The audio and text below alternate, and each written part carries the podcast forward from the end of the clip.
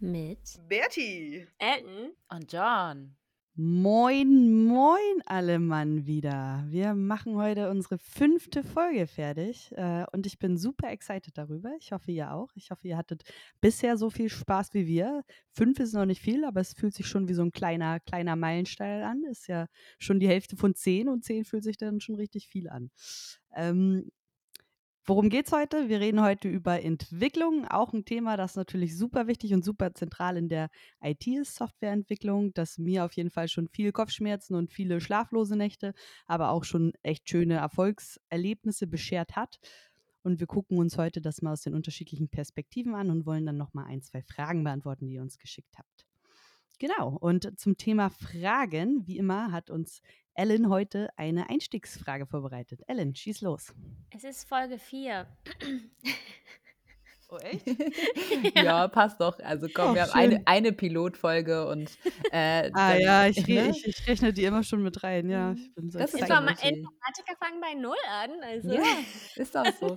Es ist Folge 4, aber nullte, äh, nullte Folge zählt dann halt mit dazu. Ja, ja Ellen, was ist unsere Einstiegsfrage? Äh, die Einstiegsfrage ist folgende. Und zwar ist ja ein Grund, warum wir diesen Podcast machen, dass wir andere dazu ermutigen wollen, in die IT zu gehen. Und das kann man natürlich auch anders machen, als sich irgendwie aufzunehmen und andere Leute dazu zu bringen, einem zuzuhören. Sondern heute kommt meine Einstiegsfrage, die darauf einzahlt. Und zwar, kennt ihr coole Organisationen oder auch Vereine, die sich für das Thema Jugendförderung einsetzen? Also ein Beispiel wäre Hacker School. Ne, die bieten zum Beispiel für Kinder und Jugendliche zwischen 11 und 18 Jahren Kurse und so Events zum Programmieren lernen an. Habt ihr da auch irgendwelche in petto? Richtig cool. Einer meiner Kollegen, hallo, liebe Grüße, Simon, äh, der ist auch bei der Hacker School ähm, tätig und ich finde das auch echt eine coole äh, Institution. Mir würde spontan aber auf jeden Fall der CCC einfallen, ne? weil die machen ja auch Chaos macht Schule und das finde ich auf jeden Fall ist auch äh, ein richtig cooler Verein, die sich dafür einsetzen, dass die Leute halt irgendwie mit äh, IT gut umgehen lernen. Tatsächlich wäre das auch mein Beispiel gewesen. Chaos macht Schule ist auf jeden Fall eine super, super coole Sache. Was mir ansonsten noch einfällt, ich kenne nicht so viele Organisationen. Ich weiß aber, dass du bei der Uni Hamburg zum Beispiel ein Schnupperstudium machen kannst. Was ich auch super cool finde, wo ich weiß auch, dass mehrere ähm, Leute danach auf jeden Fall, also sie haben eine Quote von Leuten, die danach wirklich anfangen, äh, Informatik oder was ähnliches zu studieren. Und das ist einfach eine Chance für Schüler, eine Woche, ich glaube, das ist in den Ferien, ins Studium reinzuschnuppern und mal zu gucken, wie das wäre, eigentlich Informatik zu studieren. So, was ich auch eine sehr, sehr coole Aktion finde. Sehr cool, sehr cool. Ähm, wodurch ich eigentlich überhaupt auf diese Frage gekommen bin, ist nämlich eine Organisation, von der mir eine Freundin letztens erzählt hat. Und zwar ähm, ist die nämlich seit ein paar Wochen ehrenamtlich bei Rock Your Life tätig. Und Rock Your Life setzt sich für mehr Bildungsgerechtigkeit und Chancengleichheit ein und hat dafür eben so ein 1 zu 1 Mentoring-Programm ins Leben gerufen. Und die Freundin unterstützt jetzt seit ein paar Wochen eben eine 14-Jährige in ihrem Werdegang. Das finde ich echt mega cool, weil nicht alle so ein sicheres Umfeld haben oder jemanden, den sie fragen können, hey, wie läuft denn das überhaupt? Ähm, ja, und Rock Your Life gibt es deutschlandweit. Also falls ihr zum Beispiel Studierende seid oder junge Arbeitende oder auch eine Firma, die sich engagieren möchte, dann könnt ihr einfach mal auf deren Seite gehen, also zum Beispiel hamburg.rockyourlife.de und die haben, glaube ich, echt coole Programme. Das klingt Schön. auf jeden Fall ziemlich super. Ich finde so Mentoring-Programme auch einfach super, super wertvoll, wenn du das gerade auch über einen längeren Zeitraum machst. Ne? Gerade genau. wenn du genau. vielleicht wirklich nicht auch diesen akademischen Hintergrund hast oder wenn du auch überhaupt keinen Bezug zur IT sonst hast oder auch in allen anderen Feldern. Das ist ja nicht nur IT-bedingt, aber ich finde das schon sehr, sehr hilfreich, wenn man einfach jemanden hat. Die, es gibt immer wieder diese Momente, wo man sich denkt, so ich habe keine Ahnung, was das heißt oder ich habe keine Ahnung, was ich jetzt machen soll. So, und wenn man da jemanden an der Hand hat, der einem weiterhilft, das ist schon sehr, sehr viel wert. Also es klingt nach einer richtig coolen Aktion. Genau, und dadurch, dass es eben so ein 101-Ding ist, ist es echt eine Bezugsperson, die dir wirklich weiterhelfen kann. Ähm, fand ich echt cool. Fand ich sehr cool. Ich habe es mir dann angeguckt und dachte, jupp, das nehmen wir als Einstiegsfrage. Perfekt. Ähm, genau, aber jetzt einmal zu unserem eigentlichen Thema. Der Titel verrät es euch ja schon ein bisschen, worum es heute gehen soll. Und zwar erstmal eine weitere Frage an euch. Wie viel programmiert ihr denn eigentlich in euren Jobs heutzutage? Soll ich anfangen? Ich mache das einfach mal. Sehr gerne. Also äh, in meiner jetzigen Anstellung programmiere ich überhaupt nicht. Ähm, und ich habe auch eigentlich gar nicht wirklich viel mit Code zu tun. Äh, insgesamt als agiler Coach oder auch als Scrum Master, wenn man in dem Feld arbeitet, ist es aber schon sehr wertvoll, auch äh, Ahnung vom Coden zu haben. Gerade wenn man operativ mit Teams zusammenarbeitet und äh, ein Produkt weiterentwickelt, sollte man schon verstehen, was da eigentlich abgeht. Jetzt gerade mache ich tatsächlich eher mehr Prozessberatung, deswegen ist es für mich jetzt gerade überhaupt kein Thema. Ja, bei mir sieht das ähnlich aus. Ich programmiere eigentlich auch gar nicht in meinem äh, täglichen Arbeitsumfeld. Ich habe das auch seit der Uni nicht mehr gemacht. Ich war auch nie besonders gut da drin, das muss man auch mal so sagen. Ähm, was aber sein muss, ist, ich muss die Konzepte verstehen. So, ich muss verstehen, erstens, wie lange, äh, ich muss eine Voreinschätzung geben können, wie lange ein bestimmtes Feature, wie lange eine bestimmte Produktentwicklung dauern könnte, so, die ich niemals unabgesprochen kommunizieren sollte, aber ich sollte eine Vorstellung haben, ob das was Kleines ist, eine kleine Änderung, die, die gemacht werden soll am Produkt oder eine große zum Beispiel so. Und dafür muss ich auch durchaus verstehen, wenn die Entwickler sich für neue Konzepte entscheiden, Technologien aussuchen, wovon sie eigentlich reden, weil ich das natürlich mit in der Roadmap, das heißt mit in der Planung berücksichtigen muss und dafür verstehen muss, warum worum es eigentlich geht. Ähm, genau, und das Einzige, was ich ansonsten noch in die Richtung es ist nicht Programmieren, es ist nur Skripten. mache, ist ähm, SQL-Skripte muss ich durchaus mal schreiben. Das heißt, ich arbeite mit Daten, ich äh, arbeite auch mit Datenbanken direkt ähm, und äh, ziehe mir da raus, was ich brauche, schreibe da meine eigenen Queries und das ist noch so das, was wahrscheinlich mit am meisten irgendwie in die Richtung, was ich in meinem Arbeitsalltag mache. Und das ist aber auch sehr wichtig und sehr vital für meine Arbeit. Ah, mir ist noch eine Sache eingefallen, wo du das gerade mit SQL gesagt hast. Also äh, man muss auf jeden Fall tatsächlich auch so kleine Befehle in, in Tickets, äh, in Ticketsystemen schreiben können. Also ähnlich wie äh, SQL abfragen, um halt sich die ganzen richtigen Tickets ausgeben zu lassen als, als agiler Coach, wo das schon sehr rudimentär ist. Stimmt naja, ja auf jeden die, Fall. Die kann man ja so komplex machen, wie man, wie komplex man ja, es braucht. Ne? Das stimmt. Also, ja. Ähm, und es gibt ja auch einige softwarenahe Jobs, bei denen man eben selbst nicht mehr programmiert, sondern eben wie bei dir, Birte, und bei dir wahrscheinlich auch schon Verständnis dafür nicht schadet. Ähm, und auch Softwareentwickler selber programmieren mal mehr und mal weniger. Und ich bin tatsächlich einer der Softwareentwicklerinnen, die sehr gerne programmieren. Also wenn ich irgendwann mal bis zum Mittagessen keine Zeile Code geschrieben habe, dann, also weil ich zum Beispiel in Meetings saß oder so, dann ist mein Aggressionslevel schon sehr weit oben. Und wenn dann die Meetings noch überzogen werden, ne, dann und kommt Hangriness dazu, dann, ne, uwei, uwei. Das ist auch so ein ja. bisschen der Klassiker tatsächlich, ne? Dass, dass wenn ein Unternehmen vielleicht auch nicht ganz effizient läuft, dass irgendwann alle Entwickler anfangen zu sagen, aber ich entwickle ja gar nicht mehr, weil sie nur noch in Meetings rumhängen, nur noch irgendwelche Besprechungen machen müssen oder irgendwelche Sachen reviewen müssen, Einschätzungen ja. geben müssen, so und dann kommst du natürlich als Entwickler auch wirklich nicht mehr zum Entwickeln. Das ist ein bisschen am Punkt vorbei durchaus. Verstehe ich, dass du frustriert bist die Meetings braucht man auch. Ne? Das reicht mir dann meistens auch, wenn ich irgendwie zwischen den Meetings nochmal eben einen kleinen Bug fixen kann oder so. Ähm, ja, aber ich habe jetzt die letzten zwei Tage zum Beispiel gar nicht programmiert, weil ich Meetings hatte und ähm, ein Projekt, bei dem es noch sehr viel um Research geht, also was für Tools kann man benutzen und so weiter und so fort. Das sind dann mal so Phasen, wo einfach noch nicht losgelegt werden kann. Aber ich merke schon, dass es mir so ein bisschen in den Fingern britzelt, dass ich endlich mal loslegen kann und wieder irgendwie Code produzieren kann. Ja, und deshalb, Ellen, erzähl doch mal bitte aus deinem Alltag ein bisschen. Wie ist es eigentlich, äh, Softwareprogrammiererin zu sein? Was machst du so? Naja, im, also sehr gerne. Im, äh, Im Grunde geht es um Problemlösungen und das versucht ja eigentlich jeder Job, also hoffe ich zumindest. Das heißt, du hast ein Problem, du musst etwas tun und hast dann die Lösung für das Problem. Und ähnliches gilt eigentlich auch für einen Algorithmus. Ne? Du hast einen Input, Input, du hast einen Input, willst es verarbeiten und hast dann einen Output. Das sind so die Grundbausteine von einem Algorithmus eigentlich. Du hast also ein, ein Was, ein Wie und dann wieder ein Was. Und beim Wie an sich kommt dann nämlich das Programmieren ins Spiel. Im Grunde übersetzt man also einfach was heißt einfach? Also im Grunde übersetzt du Problemlösungen in maschinenverständliche Arbeitsschritte. Und das durchzieht eigentlich die gesamte Arbeit einer, eines Entwicklers, einer Entwicklerin. Also zunächst solltest du halt mehr oder weniger das mehr oder weniger komplexe Problem verstehen, dann die Lösung des Problems in logische Steps runterbrechen und als letztes werden diese Schritte dann übersetzt. Nur eben nicht auf Französisch oder Latein, sondern zum Beispiel auf oder in Kotlin oder JavaScript. Äh, ich hatte ja schon mal gesagt, dass ich eher zufällig bei der Softwareentwicklung gelandet bin. Und ich habe erst später festgestellt, dass dieser Bereich für mich eigentlich eine Kombination aus vielen Bereichen ist, auf die ich als Kind total Bock hatte. Also den sprachlichen Bereich, den habe ich ja gerade schon, schon erläutert. Und früher hatte ich auch mal eine Phase, in der ich eben als Dolmetscherin arbeiten wollte, weil ich irgendwie fand es total geil, verschiedene Sprachen zu können und das dann zu übersetzen und so. Und auch hoch im Kurs, und das auch immer noch, ist immer noch mein Plan XYZ oder so, ähm, war Tischler.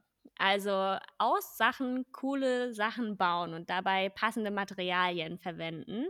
Und Softwareentwicklung ist für mich sowieso auch ein bisschen wie Architektur im Kleinen. Also ich baue zwar keine Häuser oder Städte, aber ja schon irgendwie Programmteile, die sich dann zu einem großen Ganzen zusammenfügen. Und dann als letztes auch noch Tierarzt oder Kfz-Mechanikerin.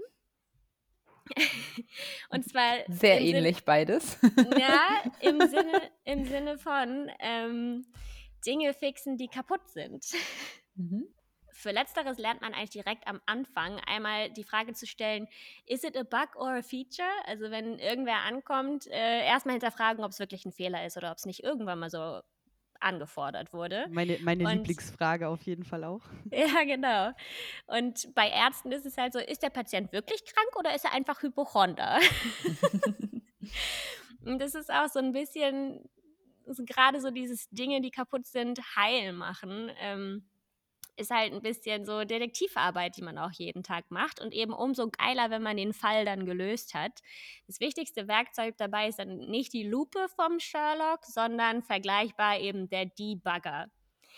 Ähm, Bug bedeutet eigentlich sowas wie, wie ein Fehler ähm, und der Debugger ist eben der Endfehler,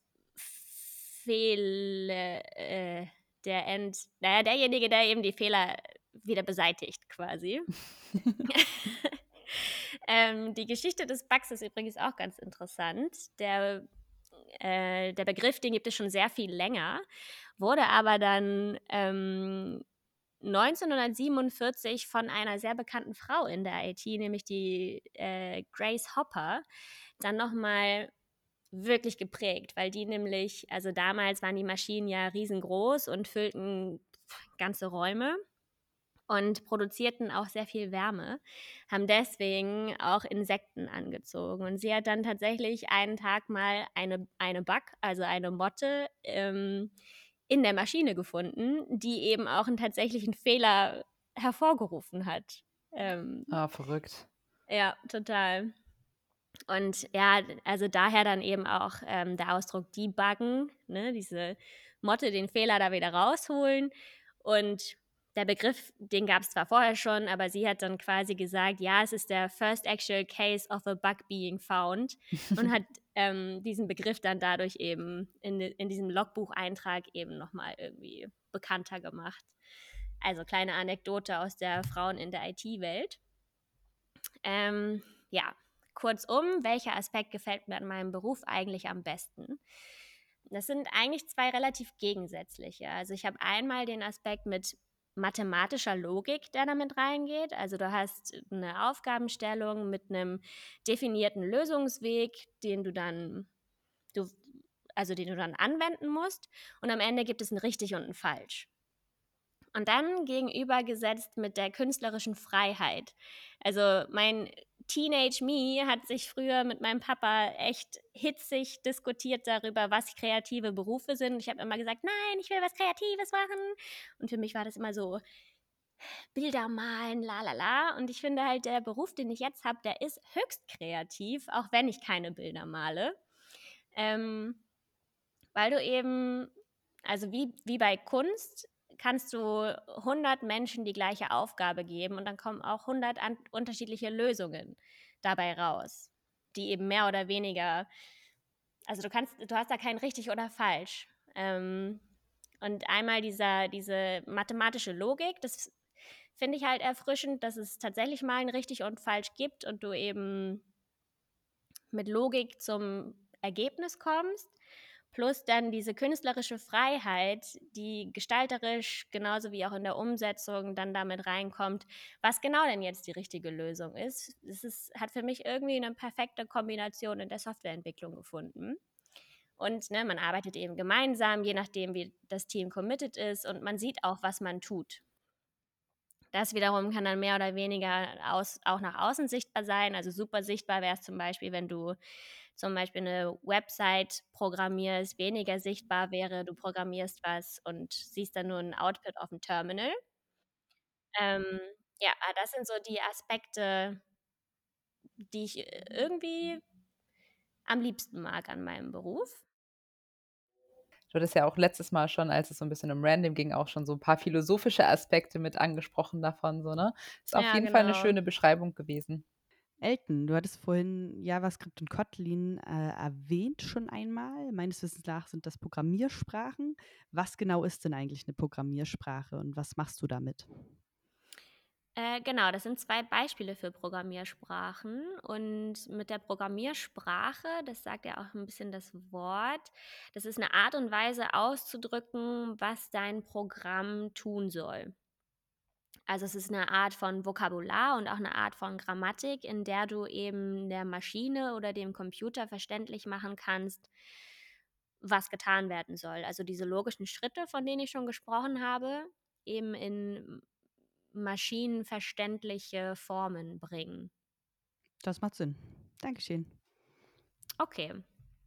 Mm, Also genauso flexi oder genauso vielfältig wie die Programmiersprachen sind die Anwendungsgebiete der Informatik selber auch total riesig. Ne? Du kannst halt, es gibt von maschinennah zu maschinenfern gibt es Programmierung. Du hast auch teilweise eher so operative Arbeit, also die Infrastruktur lauffähig halten. Ne? Wenn Spotify ausfällt, das ist schon uncool. Und dann gibt es halt so operative Sachen, die eher so in diese Richtung gehen, Ausfallsicherheit und so weiter gegenüber eben funktionaler Arbeit, also Features bauen, ne? sowas wie die Like-Funktion bei Spotify, äh, die ihr bei unserem Podcast zum Beispiel auch mal drücken könnt. Mm, also operativ versus funktional. Und dann gibt es auch wieder verschiedenste Bereiche. Ne? Mit Web und App kann wahrscheinlich jeder von uns ein bisschen was anfangen, weil wir sie alltäglich verwenden. Aber da hört es ja nicht auf. Ne? Es gibt ja zum Beispiel Robotics, Data Science und künstliche Intelligenz und so weiter und so fort.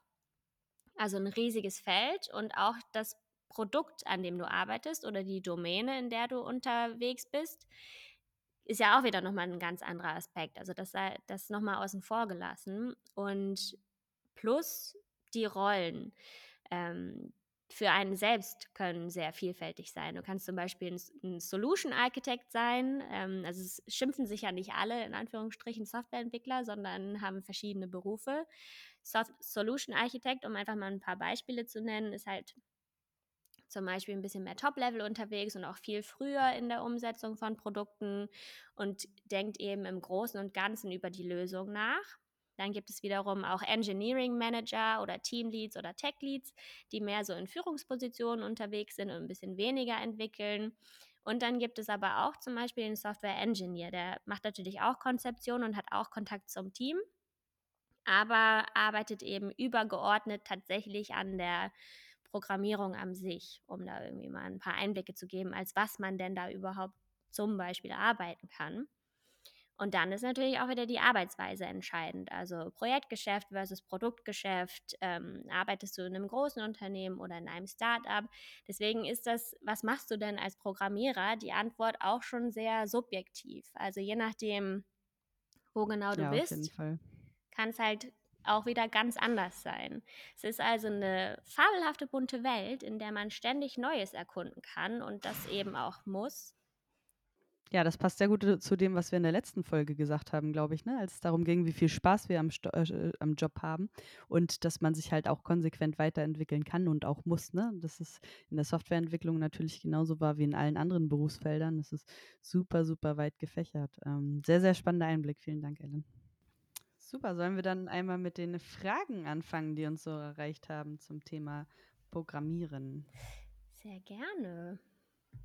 Eine Frage, die ich auch immer häufiger mal gestellt bekomme, wenn ich erzähle, ich bin Softwareentwicklerin, weil ja jeder irgendwie diese eine Geschäftsidee hat, für die es nur eine Website braucht, ähm, ist, kannst du denn Webseiten schreiben? Ja, also ja, ähm, vom Ding her gibt es WordPress und ich meine, mittlerweile gibt es halt irgendwie auch so eine Produkte wie Wix oder sowas, wo man sich halt auch irgendwie eine eigene Website selber zusammenbasteln kann, so, ne? Es gibt natürlich auf jeden Fall Web-Solutions, gerade wenn jemand irgendwie auf einen zukommt und sagt: „Ja, ey, ich habe möchte hier mein eigenes Startup aufmachen.“ Dafür muss man auf jeden Fall, glaube ich, mehr programmieren können, als ich das kann, aber, äh, einfach nur eine simple Website oder einen Blog aufsetzen. Ich denke, also ich könnte das. Wie sieht das bei dir aus, Berti?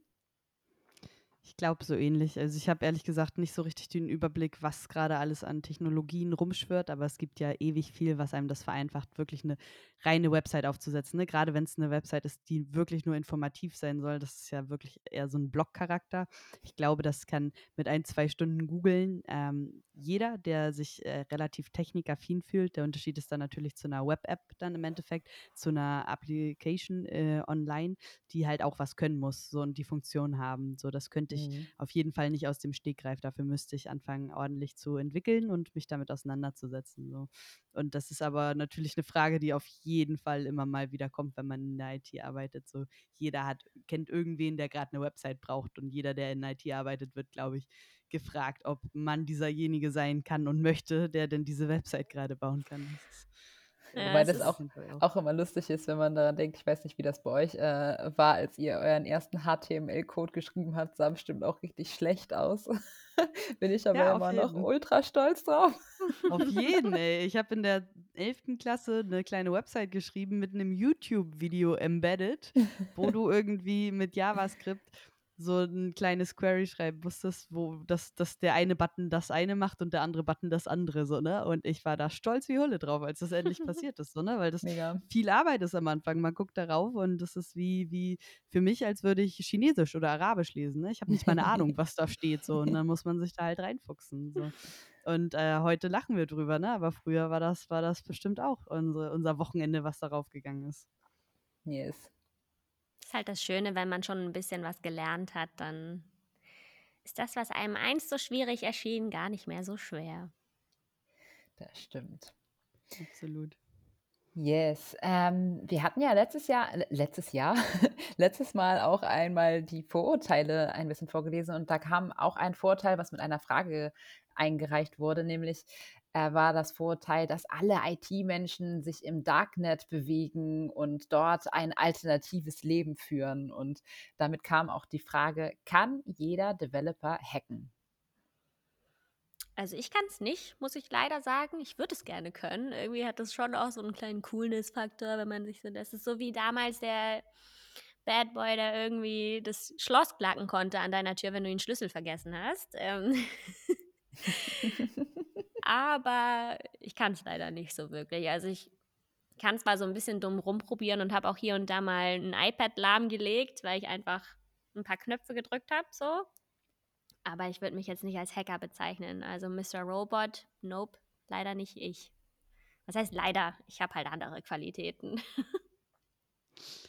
ich finde, man muss diesen Begriff Hacken dann auch ein bisschen aufbrechen im Endeffekt. Mhm. Ne? So, Hacken kann man natürlich im Sinne von IT-Security verstehen. Das heißt, jemand versucht bewusst ein Computersystem auszunutzen, sich da rein zu hacken und äh, Lücken zu finden, so und dann die Kontrolle zu übernehmen oder sonst was. Ne? Das ist, das ist ein super wichtiges, super großes Feld. So ähm, kann man auch sehr viel drin, drin verdienen, glaube ich. Aber Hacken per se ist noch weiter definiert. So, man muss ja nur an den Begriff Lifehack denken zum Beispiel, so, ne? was, was auch in diese Richtung geht. So Hacken, für Hacken musst du nicht unbedingt äh, Softwareentwickler sein, meiner Meinung nach, sondern so wie ich das definieren würde, ist es im Endeffekt, dass du eine Abkürzung findest, um ein Problem zu lösen oder dass du, dass du eine Lücke in einem System findest, das gar nicht unbedingt eine Software sein muss, sondern das kann auch irgendwie ein Hardware-Tool sein oder das kann auch keine Ahnung, deine, deine Küche sein, wo du irgendwas Cooles zusammenhackst, damit du, damit du eine einfachere Lösung hast. So, das, das sieht man, finde ich, auf dem Chaos Computer Kongress ähm, auf dem wir ja schon ein paar Mal waren, Joan, immer recht gut. Ne? Da wird ja auch unglaublich viel rumgebastelt. So. Da Mhm. sitzen auch viele Leute vor den Rechnern und jagen sich gegenseitig und versuchen die Lücken zu finden, aber es wird ja auch unglaublich viel gebastelt und unglaublich viel diskutiert ähm, und so weiter und so fort. Ist natürlich auch die Frage immer, ob man es mit äh, böswilligen Absichten macht. Ne? Ich finde, es gibt Mhm. ja einmal positives Hacken in Anführungsstrichen und das, wo du wirklich anderen Menschen schaden willst. Ja, Ja, sehr guter Punkt auch, ne? Ich meine, die meisten ähm, Hacker oder viele, viele Hacker, die, die sich so vielleicht auch nennen würden und die in dem Feld arbeiten, machen das ja tatsächlich, um diese Lücken aufzudecken, bevor Menschen mit bösen Absichten das, das tun, so, ne? Sondern ja. die zeigen das dann auf, die, die kriegen ihren Bonus wahrscheinlich auch dafür so. Und die, die Firmen sind dann aber so fix daran, das zu, zu fixen, bevor da irgendwelche wirklichen Lücken entstehen. So, ne? Das ist super wichtig, der Punkt, finde ich, dass das viele machen, um solche Vorfälle zu vermeiden. Es gibt natürlich auch die, die das machen, um zu schaden, aber ich glaube, die Mehrheit oder viele, viele sind halt auch einfach auf der, auf der guten Seite. Ja, das liegt aber vielleicht auch ein bisschen daran, dass wir mehr die Guten kennen, oder? Ich glaube, so Kann viele. auch gut sein. Ich, ich kann das nicht mit Statistiken unter, Nee. untermauern. Oder Es ist vielleicht auch einfach mein, mein Glaube an das Gute in der Menschheit und dass ich glauben möchte, dass es da mehr gute Hacker als böse Hacker gibt. Wir können ja nochmal gesondert über IT-Sicherheit sprechen und dann auch mal solche Statistiken irgendwie aufbereiten. Gerne. Schwierig an ehrliche Daten ranzukommen wahrscheinlich. Bist du ein böser oder ein guter Programmierer? Auf einer Skala von 1 bis 10. Wo Ja, siehst du dich genau. da so? Wow, aber ich fand das cool, die Leute das so zu fragen. Das wird mir schon Spaß bringen. Ähm, oh, coole Frage auf jeden Fall. Ähm, kann man sich für Code schämen und wenn ja, inwiefern? Boah, ja. Kann man. Elton, manch- war, wann war das letzte Mal, dass du dich für deinen Code geschämt hast? Ähm, also richtig geschämt ist ehrlich gesagt lange he- her. Ähm, es ist auch immer eine Frage des Kontexts, Kontextes auch hier. Also es gibt halt, es gibt einmal Code und es gibt halt Code, K-O-T. und manchmal lassen es die äußeren Umstände nicht zu, schönen Code zu schreiben, sondern da musst du halt coden.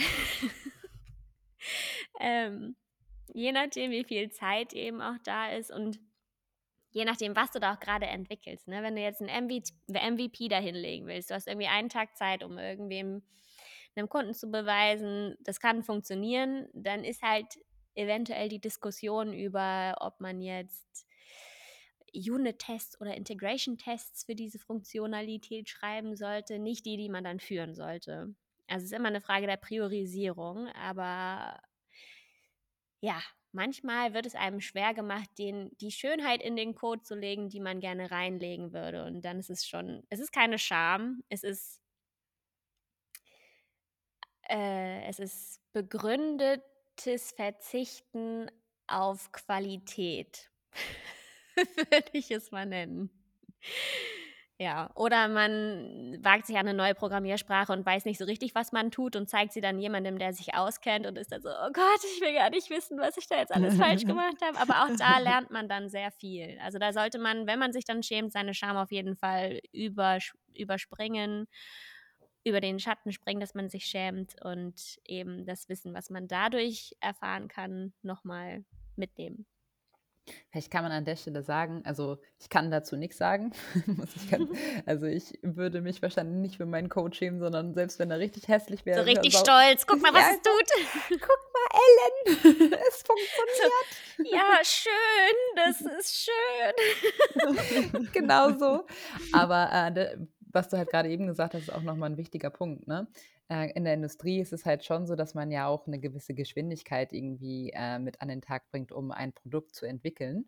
Und da kann das halt schon mal sein, dass ähm, auf eine gewisse Qualität da verzichtet wird, sondern im Zuge dessen einfach erstmal gesagt hat, wir setzen es erstmal irgendwie um und machen es dann später richtig, wobei es halt nie später nochmal richtig Ja, gemacht wird. genau. Aber auch da, auch da, ich musste am Anfang erstmal lernen, dass es ja diese 80-20-Regel gibt. Die ersten 80 Prozent zu erreichen, ist halt das, was man realistisch scha- schaffen kann. Und für die letzten 20 an Perfektion brauchst du halt nochmal so viel überdurchschnittlich viel Zeitaufwand, dass es sich manchmal nicht lohnt. Und dann hofft man einfach, dass niemand bei dieser Zeile, die man da gerade geschrieben hat, auf die auf Git Blame klickt und sich nicht den Namen anguckt, der daneben steht. Oder man schreibt halt drüber, das ist so kacke, weil. Also man, kann auf Git blamen. Ja, ja, du kannst dir dann angucken, welcher, ne, wenn du denkst so, boah, fuck, wer hat diese Zeile geschrieben? Kannst du halt Rechtsklick machen und dir den Autor der Zeile angucken und ah, da ja, steht klar. dann halt dein Name mhm. daneben. Also, ja, keine Geheimnisse da, und ne? Ich wenn du, so wenn du es verboxt gemacht. das ist von mir. please, please click get blame. ja. Ach ja. Lustig. Okay, genug vom Code. Muss man Vokabeln lernen, wenn man eine Programmiersprache lernt? Das haben wir auch schon so ein bisschen angeschnitten. Ja, schon irgendwie. Ähm, du musst halt wissen, ne, bei HTML benutzt du diese Worte, um Folgendes auszudrücken.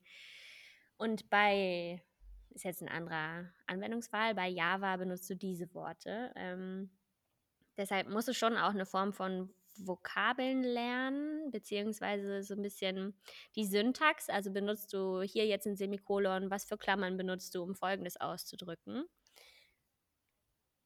Ja, kurze Antwort, ja, schon etwas. Und auch ja, wenn du dann, es ist auch ähnlich zu, also wenn du viel zwischen Sprachen wechselst, ne, wir machen ja auch viel Denglisch, weil wir viel zwischen Sprachen wechseln. Wir benutzen viel Deutsch und Englisch, deshalb kommt da manchmal so ein Denglisch raus. Wenn du dann Java benutzt und dann auch viel JavaScript, dann bist du manchmal so, hä, was für ein Satzzeichen war das jetzt bei JavaScript nochmal? Und guckst drauf und merkst nicht, oh Gott, was ist denn hier jetzt falsch? Ähm, einfach weil du diese Mischformen dann irgendwann auch hast, je nachdem, wie viel du hin und her wechselst. Und genauso musst du dich auch manchmal in eine Programmiersprache wieder reinfinden. Ne? Wenn du jetzt Französisch ewig nicht gesprochen hast, brauchst du entweder viel Alkohol oder du brauchst ein bisschen Zeit, um da wieder reinzukommen. Immer Ersteres. ist auf jeden Fall instant gegeben dann. Ja. Ich glaube, was man dazu noch hinzufügen kann, ist, dass klar, man muss Vokabeln lernen so und man wird auf jeden Fall umso besser, je mehr man einfach in dieser Programmiersprache programmiert. So und äh, wenn man nicht so viel hin und her wechselt. Was dabei aber super hilfreich ist, sind die Dokumentationen. Die meisten Programmiersprachen sind sehr gut dokumentiert, haben sehr große Communities dahinter, die das auch konsequent weiterentwickeln und die auch ihre Funktionen ähm, online stellen. Ne? Das heißt, wenn du was programmiert hast, was andere weiter, weiter nutzen können, das wird online gestellt, das kannst du dir dann abgucken. So, das heißt, es ist natürlich ist wie im Lateinunterricht damals vielleicht, ne? Das heißt, du musst schon die Vokabeln lernen, aber wenn du im Test sitzt, dann kannst du sie auch einfach nochmal nachschlagen und dir angucken, welche Übersetzung das ist. Genauso kannst du in den meisten Dokumentationen einfach suchen, wo, was genau war das jetzt nochmal, wie genau schreibe ich das nochmal. Was ist eigentlich die Funktion oder das Wort, das ich gerade benutze? So, ne? Das kann man natürlich machen. Und wie gesagt, es geht umso schneller, umso parater man das natürlich hat, so, aber das ist durchaus aus ähm, Best Practice, äh, sich die Dokumentation immer wieder anzugucken.